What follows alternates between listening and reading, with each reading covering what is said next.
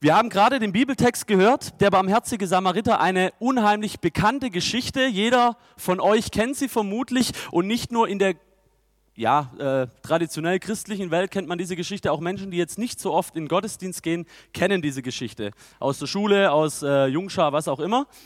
Ähm, und jetzt sagt man vielleicht, ja, die Geschichte, die habe ich schon ewig gehört und die fordert mich ja jetzt überhaupt nicht heraus. Ich möchte versuchen, euch ein bisschen herauszufordern heute mit dieser Geschichte. Ich weiß nicht, ob es mir gelingt. Ich hoffe, ihr seid äh, bereit dafür, euch ein bisschen herausfordern zu lassen.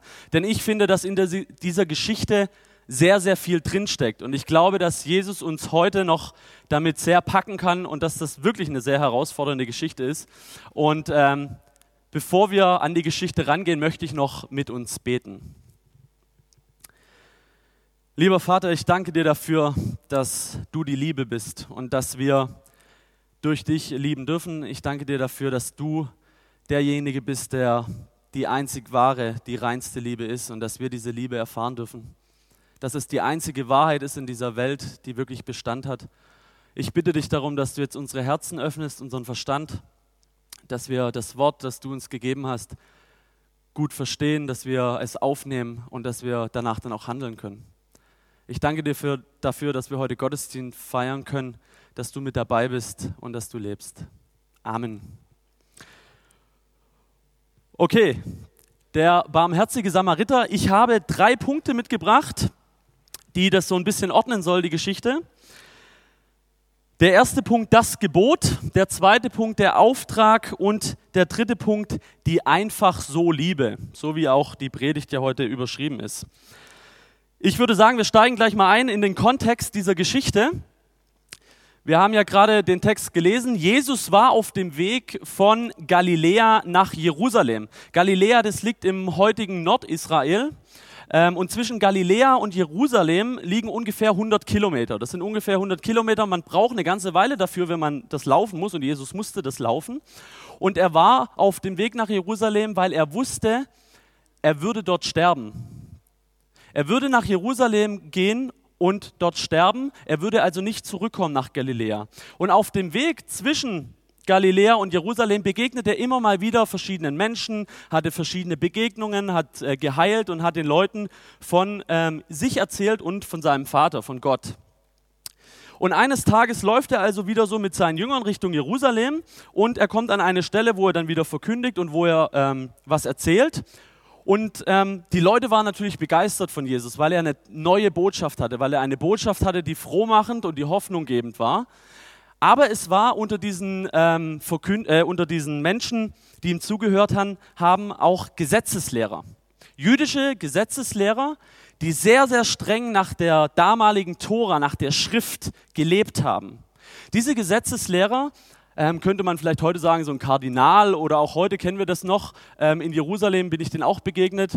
Wirklich orthodoxe Juden, die den ganzen Tag versuchen, das Gesetz einzuhalten. Und im Judentum gibt es über 600 Gesetze. Und dieser Mann hat strengstens darauf geachtet, dass diese Gesetze auch immer wieder eingehalten werden.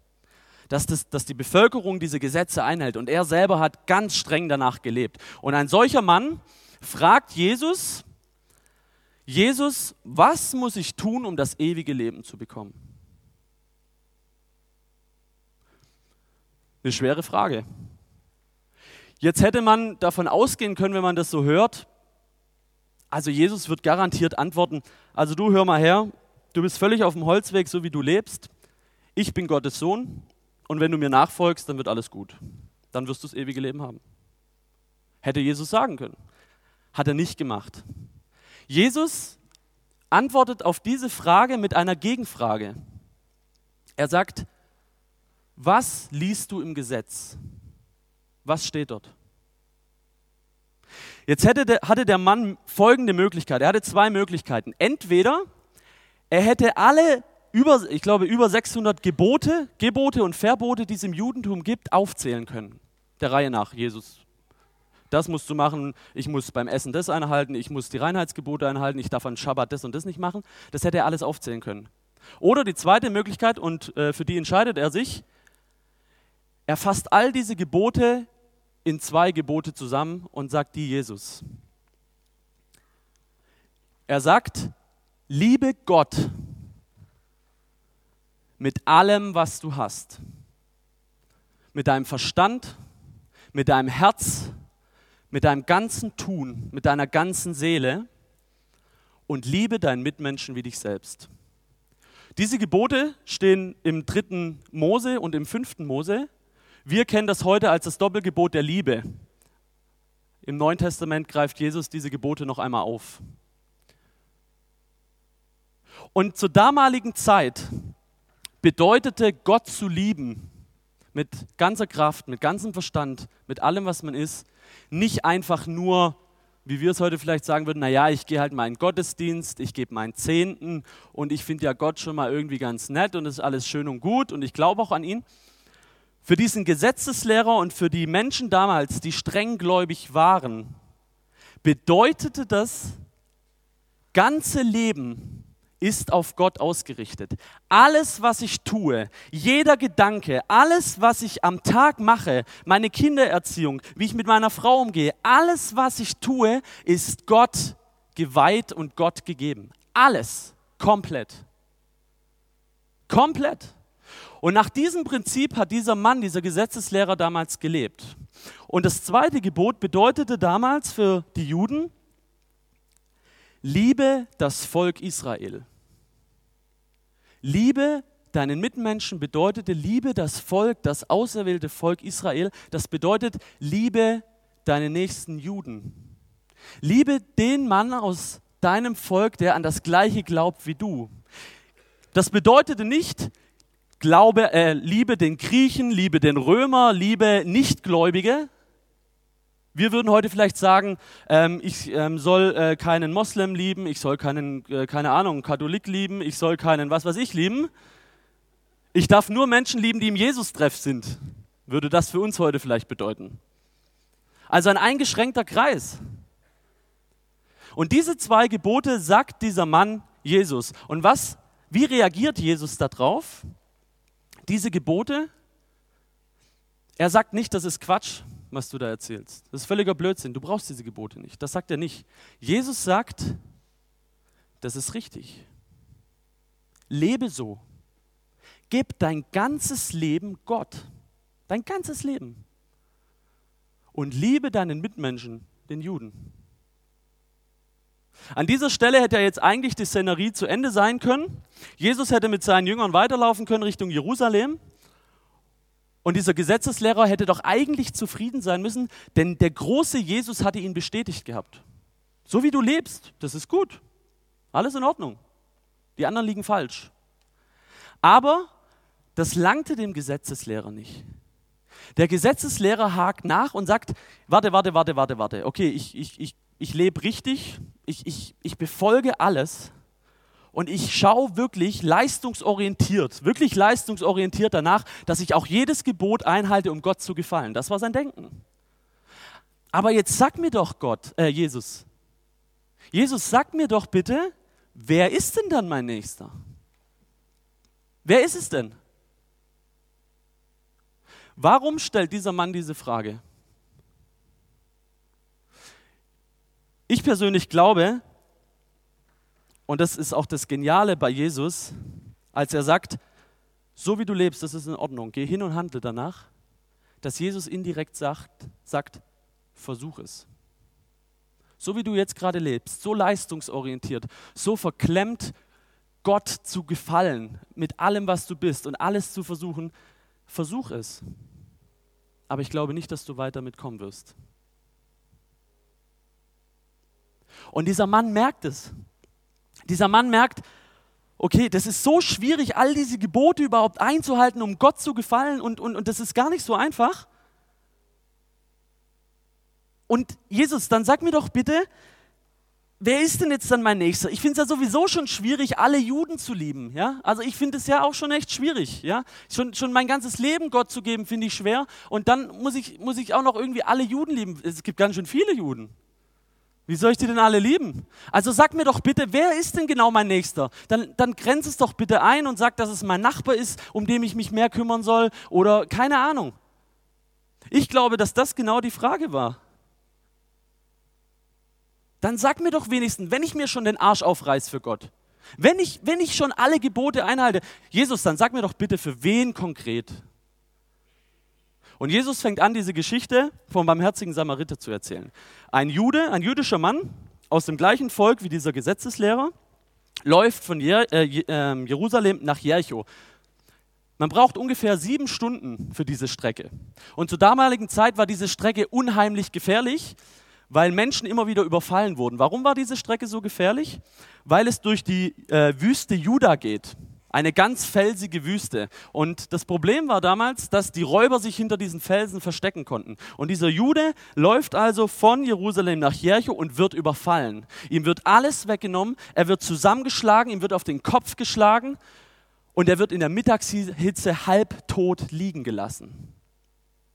Ein paar Minuten später kommt ein Priester vorbei und wieder ein paar Minuten später ein Levit lesen wir.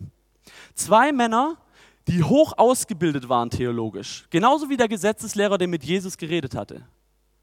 Zwei hoch ausgebildete Männer, die für Gott alles getan haben und die im Tempel in Jerusalem beim Tempeldienst auch immer geholfen haben. Also ganz hoch intelligente, hoch ausgebildete Männer sehen ihren eigenen Landsmann ihren eigenen Landsmann auf dem Boden liegen und laufen weiter.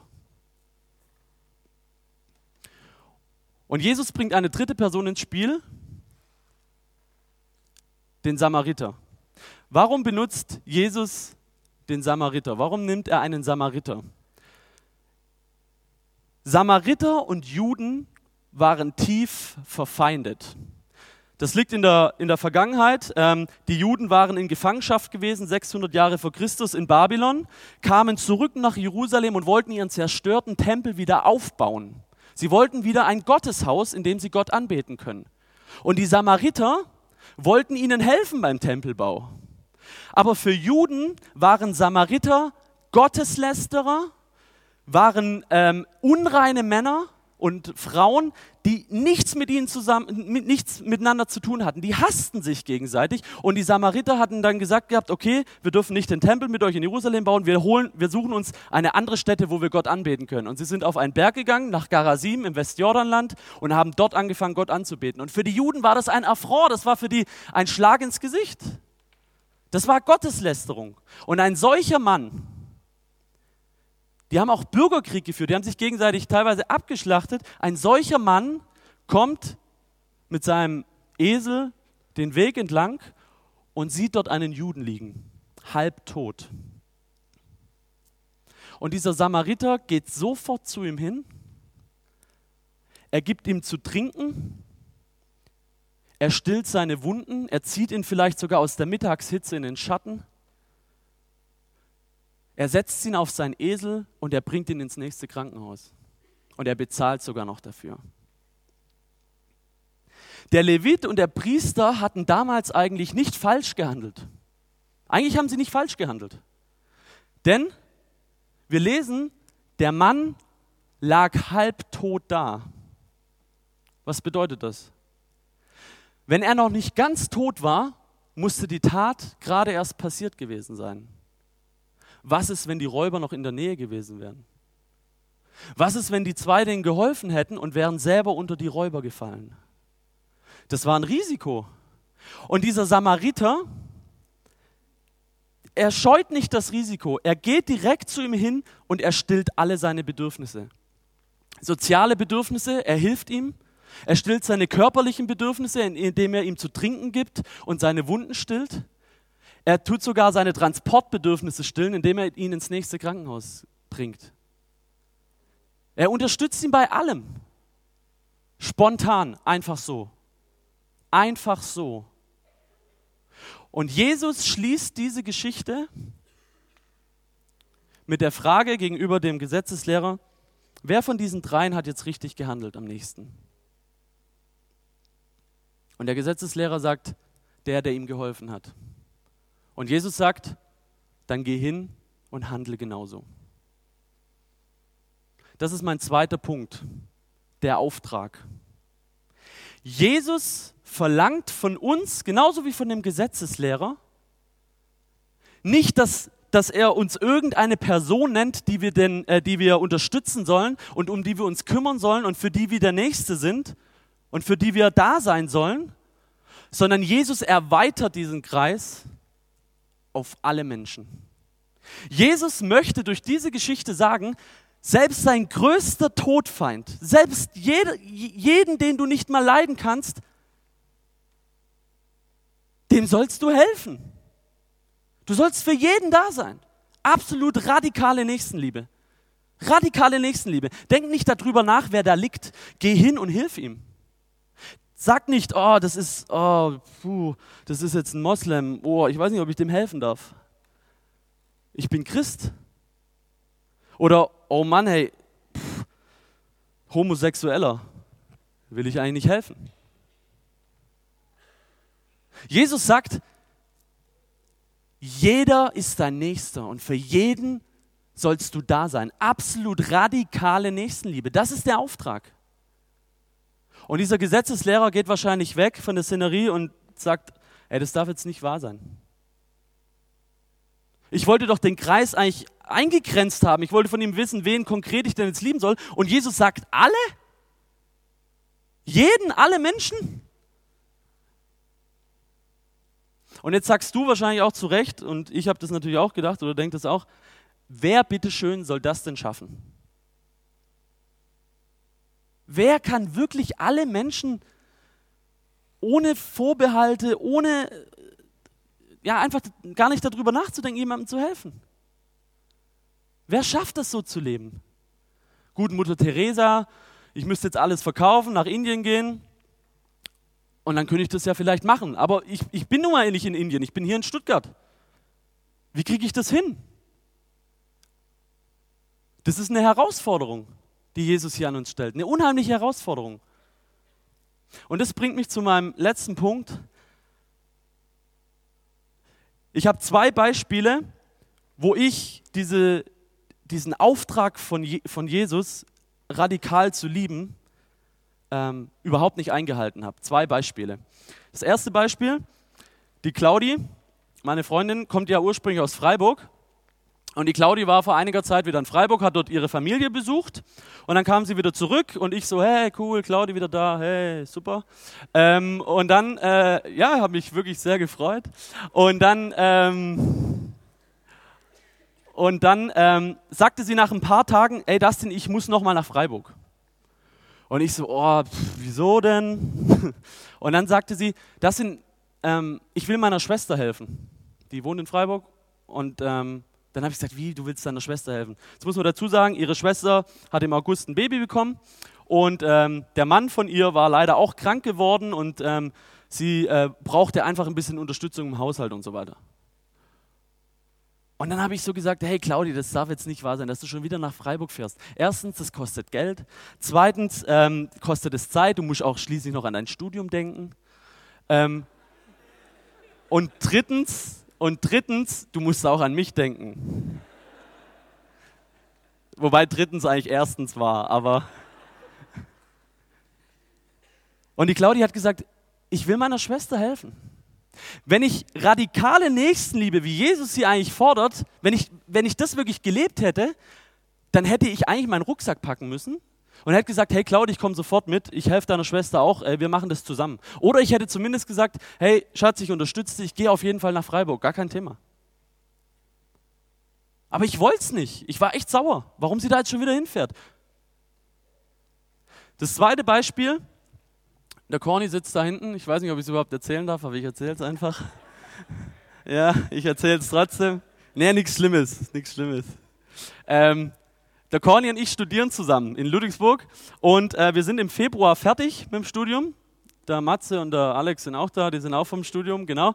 Ähm, und auf jeden Fall studieren wir zusammen und jetzt geht so die, ähm, die äh, Bewerbungsphase so los. Die hat jetzt angefangen, wo man jetzt überlegt, ja, wo könnte man denn arbeiten? Und ähm, es war so, ich als Streberschlumpf habe schon 20 Bewerbungen rausgeschickt. Und der Corny hat genau eine Bewerbung rausgeschickt. Genau eine. Und echt, ich muss sagen, echt zu einem super Arbeitgeber. Ja? Also echt eine coole Stelle. Und der Corny hatte dieses Bewerbungsgespräch und hat die Stelle bekommen.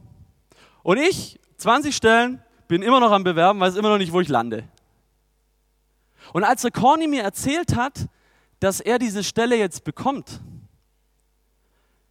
es war wirklich mies und es war wirklich nicht cool. Also ich, ich habe mich da echt nicht gut beigefühlt, aber ich konnte mich nicht für ihn freuen. Ich konnte mich nicht für ihn freuen. Und das sind zwei Beispiele, die jetzt nicht nur einfach dafür stehen, dass man sagt, na ja, ich habe jetzt halt mal irgendwie nicht so danach gehandelt, den anderen so zu lieben oder mich für den anderen zu freuen, sondern das geht viel tiefer. In, bei diesen zwei Beispielen ist mir Folgendes klar geworden. Es geht immer um mich.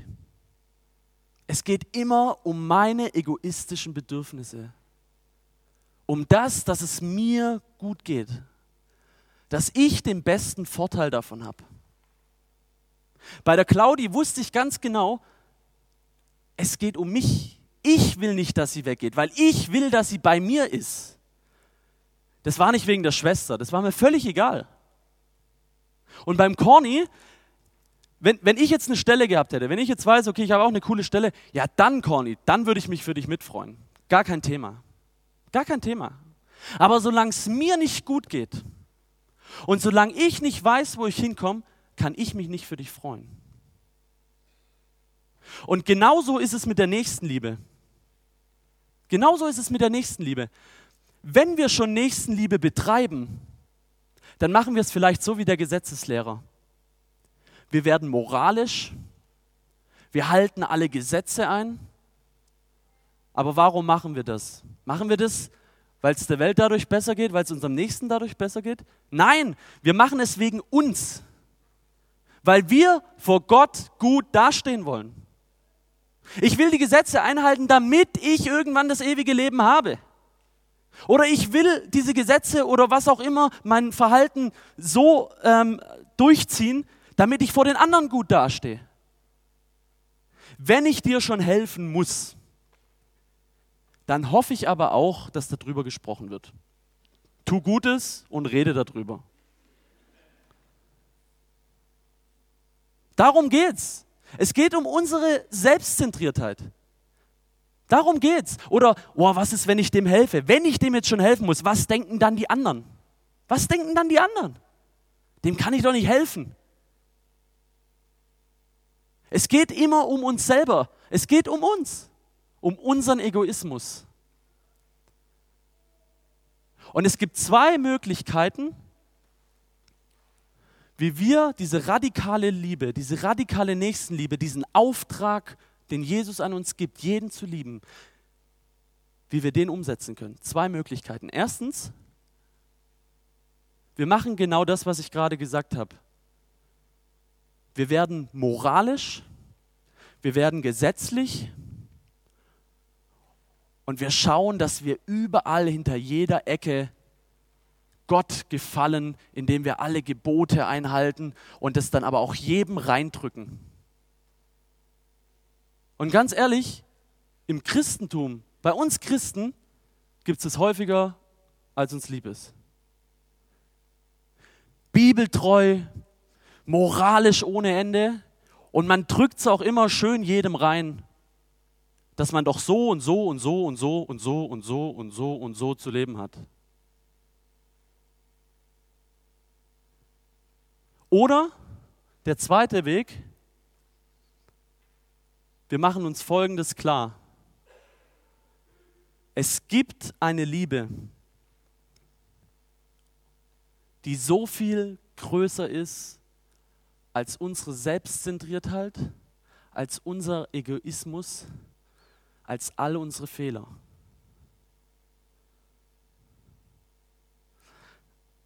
Als dieser Samariter damals ähm, diesem Mann geholfen hat, da musste er ihn auf seinen Esel setzen. Und jetzt hatte er zwei Möglichkeiten. Entweder er legt ihn so auf seinen Esel, dann wäre er vermutlich erstickt. Oder er setzt ihn so hoch auf seinen Esel. Und jetzt möchte ich mal bitte Benny nach vorne bitten. Und ich habe auch ein Bild dazu mitgebracht.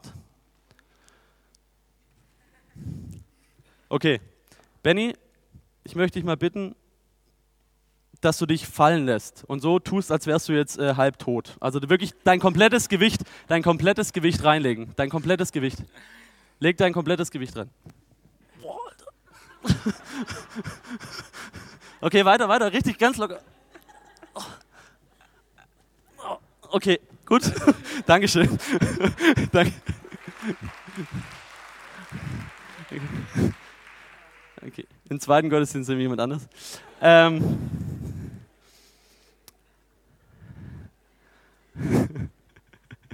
äh, Werner nehme ich auch nicht, wird dann noch schlimmer. Hol ich mir noch einen Bruch. Ähm.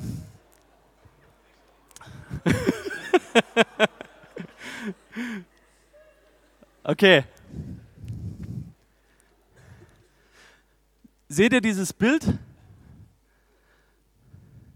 Dieser Mann hatte nur die Möglichkeit,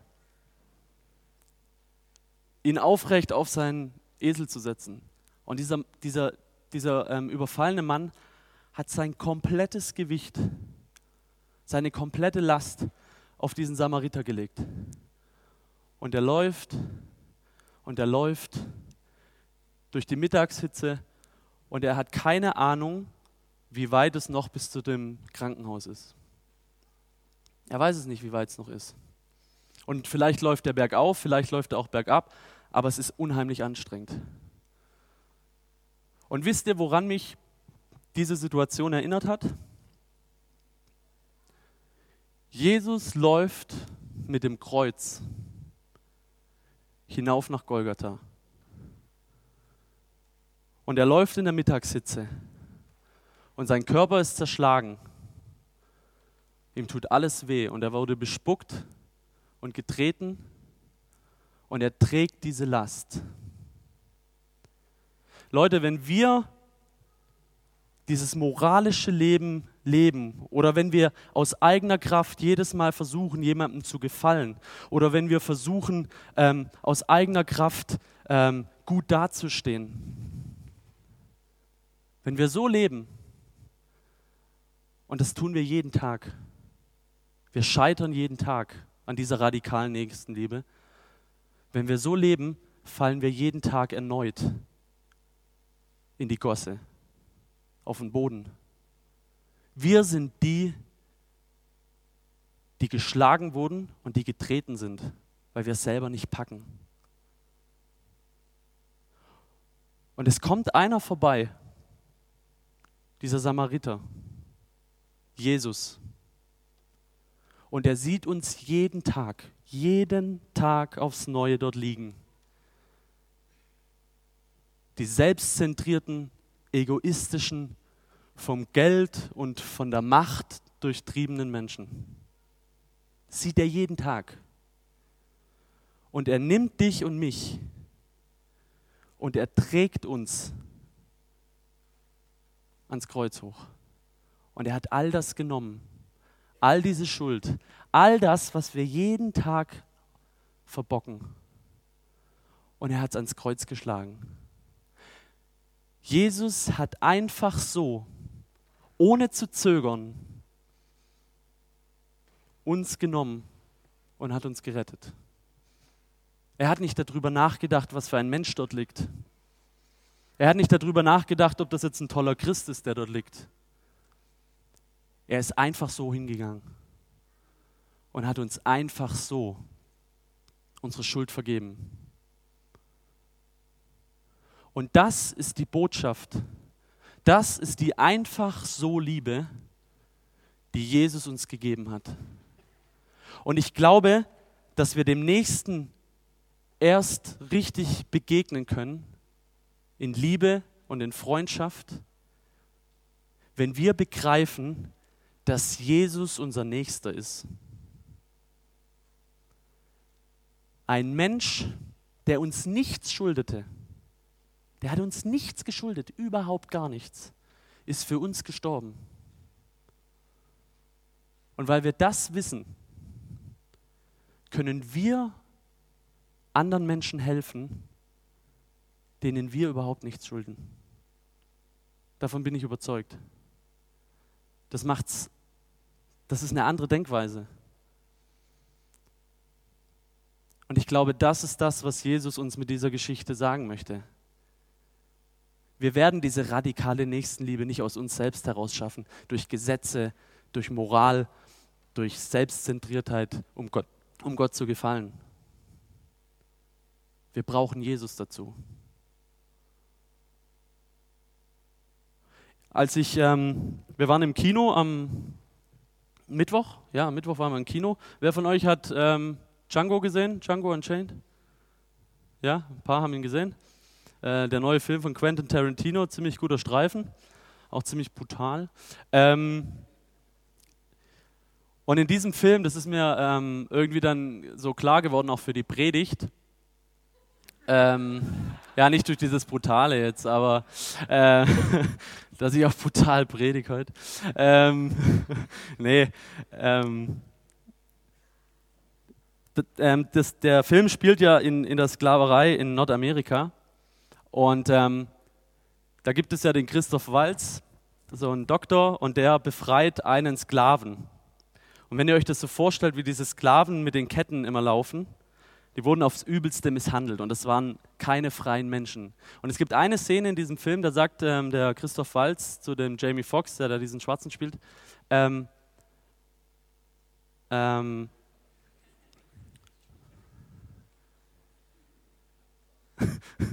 War witzig? Okay. Äh, und er sagt zu ihm, ähm, ich habe noch nie einem Menschen die Freiheit geschenkt.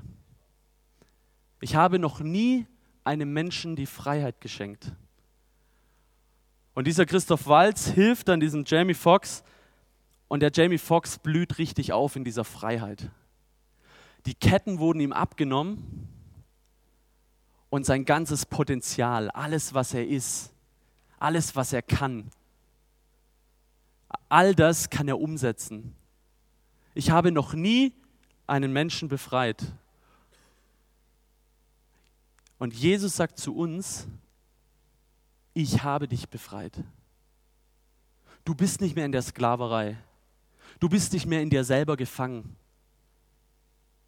Du bist frei. Und ich denke, dass wir aus diesem Bewusstsein heraus anderen Menschen helfen können. Mein ähm, letzter Punkt ist noch, ähm, ich möchte euch zum Abschluss einen Bibeltext vorlesen aus Römer, Römer 8. Vor dem Gericht Gottes gibt es also keine Verurteilung mehr für die, die mit Jesus Christus verbunden sind. Denn dort, wo Jesus Christus ist, gilt, du bist befreit von dem Gesetz, das von der Sünde missbraucht wird und zum Tod führt. Denn du stehst jetzt unter dem Gesetz, in dem der Geist Gottes wirkt, der zum Leben führt. Das Gesetz konnte uns Menschen kein Leben bringen, weil es gegen unsere selbstsüchtige Natur, ist, Natur nicht ankam. Deshalb sandte Gott seinen Sohn in der leiblichen Gestalt von uns selbstsüchtigen, der Sünde verfallenen Menschen und ließ ihn sterben als Opfer für die Sündenschuld. So machte er der Sünde den Prozess eben dort, wo sie ihre Macht entfaltet hatte, in der menschlichen Natur. Als Folge davon kann jetzt die Forderung des Gesetzes von uns erfüllt werden, so gewiss unser Leben nicht mehr von unserer selbstsüchtigen Natur bestimmt wird, sondern vom Geist Gottes. Wir haben einen Gott, der in uns lebt und der durch seinen Geist in uns lebt. Und ich bin der tiefen Überzeugung, dass es uns um ein vieles leichter fällt, um ein Vielfaches leichter fällt, für andere Menschen da zu sein, anderen Menschen zu helfen und so wie Jesus uns geholfen hat, anderen Menschen zu helfen. Weil wir in dem Bewusstsein leben, es gibt einen Nächsten und dieser Nächste ist Jesus, der für uns gestorben ist.